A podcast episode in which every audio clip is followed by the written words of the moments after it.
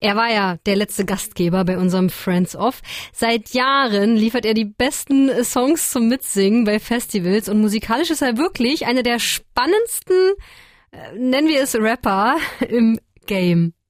Und ein bisschen kauzig ist er auch. Alligator. Fast vier Jahre ist übrigens sein letztes größeres Release her und am Freitag gab es dann endlich das neue Album Rotz und Wasser. Und Lukas hat das Album für euch gründlich durchgehört und verrät uns jetzt, ob Alligator wie gewohnt abliefert. Lukas, Rotz und Wasser heißt das Album. Musstest du beim Hören viel weinen? Nein, zum Glück nicht. Alligator kennt man ja jetzt auch nicht als Kind von Traurigkeit. Er schlägt auf dem Album schon so den Ton an, den wir von ihm kennen. Hier und da geht's schon auch mal um ernstere Themen, aber immer mit viel Witz und auch mit viel Wortwitz verpackt. Und wie du auch schon gesagt hast, ist er immer gut für einen catchy Refrain. Unser Kopf ist aus Stahl, wir sind hart, bis wir uns abends in den Schlaf legen. Nachbeben, bloß ein Shot, doch noch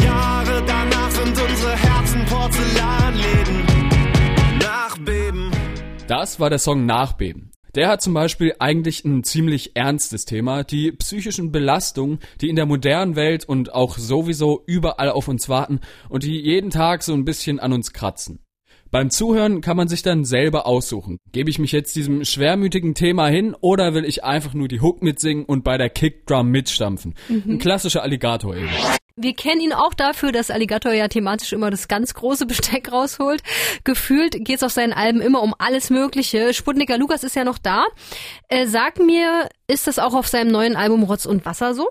Ja, auch da bleibt er sich ganz treu. Neben dem Mental Health Thema im Track Nachbeben geht es unter anderem im Track Fuck Rock'n'Roll um Drogenprobleme. Der Song Nebenjobs behandelt die Überlastung von Menschen in Dienstleistungsberufen, wie zum Beispiel Paketboten.